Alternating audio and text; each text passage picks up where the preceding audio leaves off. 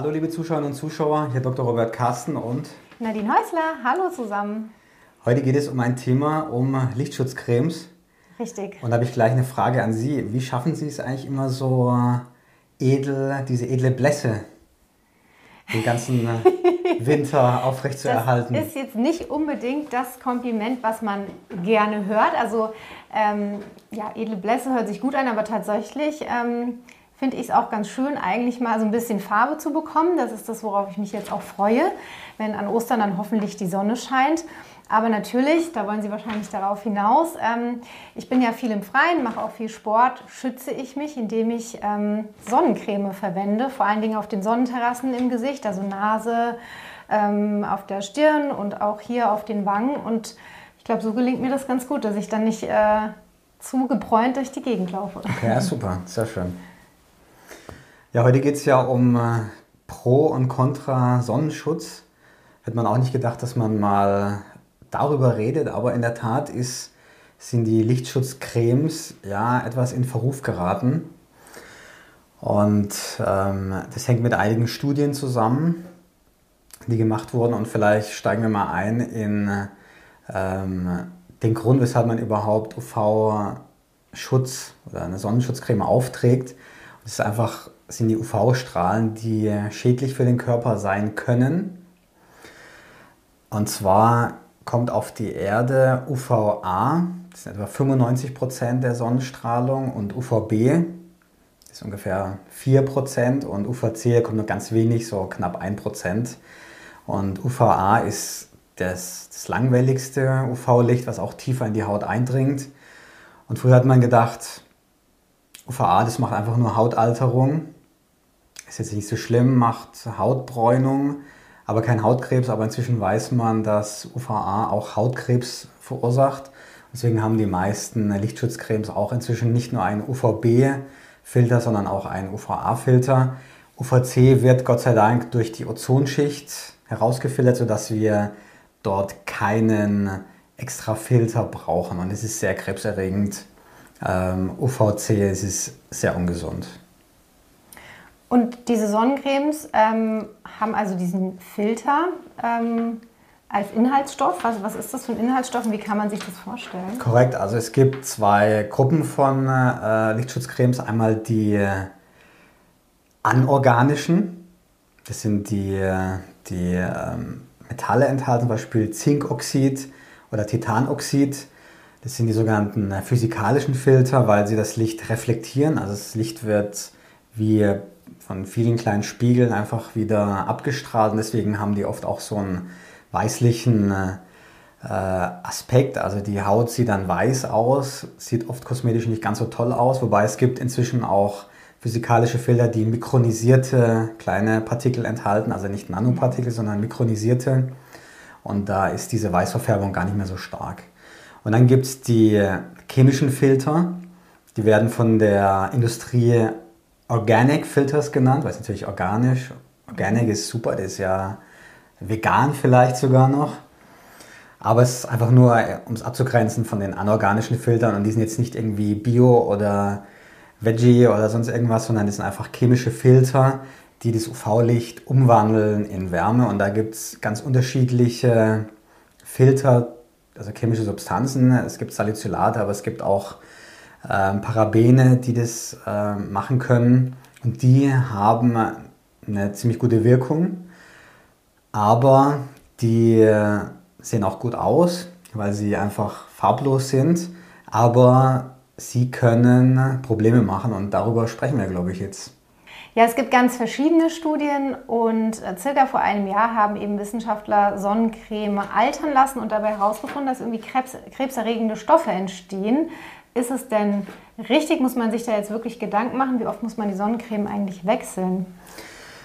Französische Forscher haben in der Tat vor einem Jahr eine Untersuchung gemacht und haben äh, Sonnencreme untersucht, die schon länger gelagert war. Und diese Sonnencreme, die hat sich verändert ähm, in einen Stoff, der potenziell krebserregend ist im Tierversuch. Und ähm, Trotzdem ist es schon so, dass Lichtschutzcreme ist Saisonware. Das heißt, die vom letzten Jahr muss man leider wegtun, weil die sich eben verändert. Die ist auch nicht mehr, schützt nicht mehr und ist nicht mehr ähm, haltbar. Also Sonnenschutzcreme muss man in einem Jahr aufbrauchen.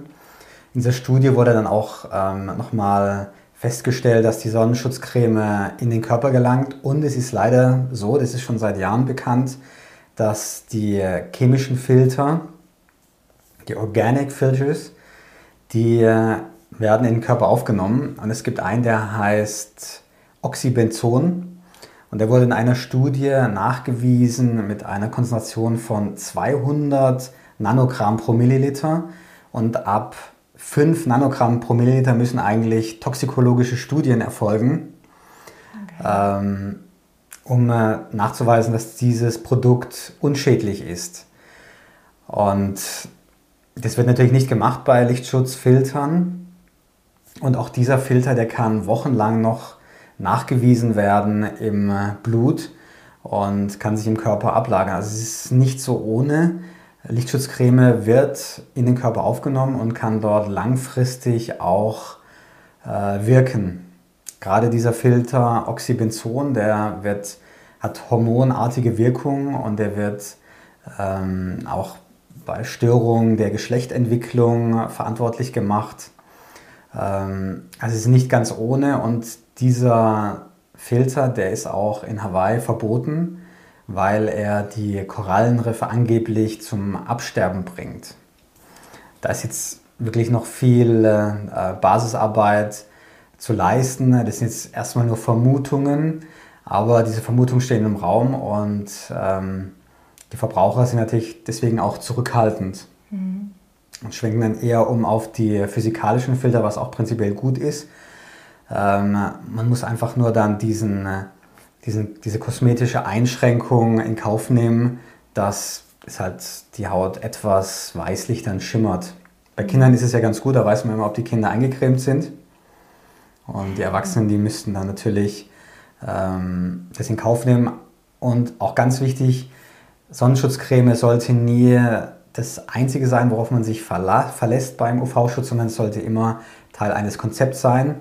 Der wichtigste Punkt ist, in der Mittagszeit zwischen 11 und 15 Uhr sich nicht der Sonne auszusetzen. Da kommt etwa 50 Prozent der UV-Strahlung auf die Erde. Dann ähm, also Siesta machen, wie die Einheimischen.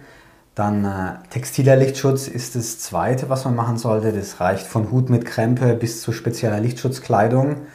Und das dritte ist dann eben die Lichtschutzcreme, wenn das andere ähm, nicht funktioniert oder nicht möglich ist. Und apropos Haltbarkeit, ähm, es ist ja auch ohnehin so, dass man, wenn man eine Flasche hat, 200 Milliliter sage ich jetzt mal, dass man, wenn man ähm, eine gewisse Anzahl von Sonnenbädern nimmt, dass man die eigentlich gar nicht länger als ein Jahr ähm, überhaupt halten kann, weil ich glaube, ganz viele Menschen verwenden viel zu wenig Sonnencreme oder liege ich da falsch? Das ist richtig. Es gibt die 6 Teelöffel-Regel für den ganzen Körper. So viel sollte man auftragen, um sich vor der Sonne zu schützen, wenn man den ganzen Körper der Sonne aussetzt. Ein Teelöffel für Gesicht und Hals, dann je ein Teelöffel für den Arm, also sind wir bei drei Teelöffeln. Mhm. Ich glaube, da kommen wir gar nicht hin. also ein Teelöffel für Gesicht und Hals, dann für die Arme ein Teelöffel, zwei Teelöffel für die Beine, da sind wir jetzt bei vier. So ist es. Genau, und dann noch zwei Teelöffel für den Stamm vorne und hinten. Also sechs mhm. Teelöffel. Ähm, so sollte man sich eincremen. Die meisten machen natürlich viel weniger und das reicht ja nicht aus. Man kann auch sagen, es ist ein Schnapsglas ähm, Sonnenschutzcreme sollte man einsetzen, um den ganzen Körper vor der Sonne zu schützen. Und wie lange, lange hält denn eigentlich der Sonnenschutz? Es gibt ja diesen Lichtschutzfaktor. Ähm, spielt er dabei eine Rolle? Also was sagt der Lichtschutzfaktor aus? Der Lichtschutzfaktor sagt aus, wie äh, stark oder wie lange ich meine äh, Sonnenbrandzeit verlängern kann. Das heißt, wenn ich jetzt ein heller Hauttyp bin und nach fünf Minuten oder sagen wir mal sieben oder zehn Minuten in der Sonne dann einen Sonnenbrand bekomme, kann ich diese Zeit verlängern um diesen Faktor. Also ein Lichtschutzfaktor von 50 äh, wird mir dann bei einer Eigenschutzzeit von 10 Minuten ähm, dann 5, also 10 Minuten mal 50 sind 500 Minuten mhm. äh, Lichtschutz geben. Und allerdings nur für einen Tag. Das heißt nicht dann nochmal für 500 Minuten, sondern äh, dann äh, erst am nächsten Tag gilt dann dieser, dieser Lichtschutz wieder. Und woher weiß man eigentlich, wie die Sonnenbrandzeit ist? Also ähm, ich weiß zum Beispiel, dass ich im Gesicht, am Dekolleté an bestimmten Stellen jetzt schneller ähm, bräune und erröte als jetzt am äh, Körper. Von welchen Stellen gehe ich aus und kann ich das selbst einfach jetzt ähm, ausprobieren oder woher weiß ich das überhaupt? Ja, das stimmt. Die äh, Lichtschwiele, die sich entwickelt, die ist unterschiedlich. Das ist quasi der Eigenschutz der Haut. Das ist die Bräunung. Ähm, mit der Bräunung schützt sich die Haut vor der UV-Strahlung. Und wenn ich eine unterschiedliche Bräunung habe, im Gesicht beispielsweise als am Oberkörper, weil das Gesicht ist ja am häufigsten der Sonne ausgesetzt oder die Handrücken auch, dann brauche ich dort weniger Lichtschutz als beispielsweise am Bauch, den ich ja nur selten in die Sonne halte. Mhm.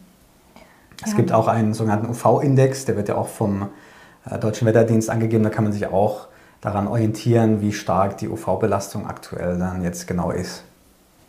Wie sieht es denn aus? Ähm, wie wasserdicht sind denn Sonnenschutzprodukte? Also wenn ich zum einen ins Wasser gehe, aber auch wenn ich schwitze.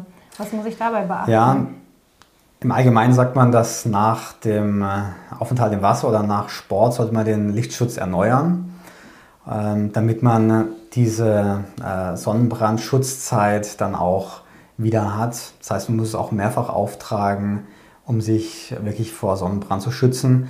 Sonnenbrand wird vorwiegend durch die UVB-Strahlung verursacht und ist immer ein Zeichen, dass eine Erbsubstanzschädigung stattgefunden hat. Also wenn die Erbsubstanz aus den äh, zerstörten Zellen nach außen kommt, dann entsteht der Sonnenbrand.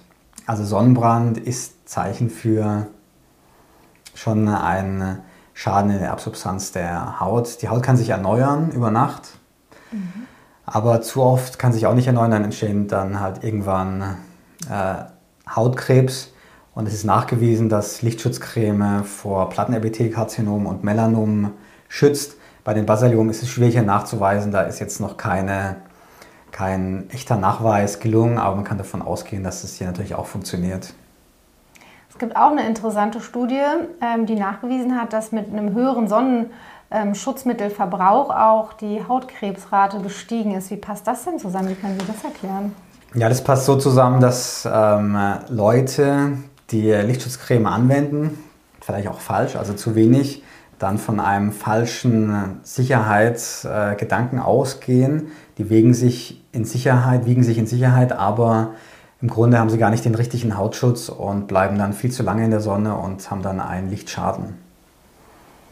Okay, das ist natürlich auch eine wichtige Info. Ne? Also man ja. muss den Lichtschutz erneuern und natürlich auch, wie Sie erklärt haben, ausreichend an Produkt auch verwenden. Es gibt auch ähm, Länder, ich denke zum Beispiel an Australien, Hawaii weiß ich jetzt gar nicht, vielleicht da auch, die verwenden ähm, so Zinkpaste oder Zinkcreme mhm. und gar keinen Sonnenschutz mehr. Warum ist das so ein Trend dort? Was ja, Zinkcreme ist ja ein Sonnenschutz, Zinkoxid, mhm. das ist ja äh, in, den, äh, in den physikalischen äh, Lichtschutzfiltern auch drin. Und es ist natürlich auch ein Trend. Also du hast ja so eine Kriegsbemalung, machst du hier so, so und mhm. Nase, sieht ganz cool aus vielleicht. Ja, das ist, ist letztendlich eine, ähm, eine Sonnenschutzcreme oder eine Sonnenschutzpaste. Aber mit einer normalen, sage ich jetzt mal, Sonnencreme mit auch anderen Inhaltsstoffen bräunt man ja noch so ein bisschen. Mit dieser Zinkpaste bräunt man ja gar nicht mehr. Dann, Minimal, oder? ja. Also die, es ist so, dass die, ähm, die chemischen Filter vor allem, die haben ja ein, ein Filter für UVA und UVB und der UVB-Filter ist immer höher als der UVA-Filter. UVA ist für die Hautbräunung äh, verantwortlich. Das heißt, es kommt immer mehr UVA auf die Haut durch. Auch wenn ich jetzt 50er habe, dann habe ich vielleicht einen 25er UVA-Schutz. Und das bedeutet, dass ich trotzdem braun werde, wenn ich Sonnenschutzcreme auftrage. Und es ist auch nachgewiesen, dass man genug Vitamin D bildet, wenn man Lichtschutzcreme aufträgt. Also auch da keine Ausrede.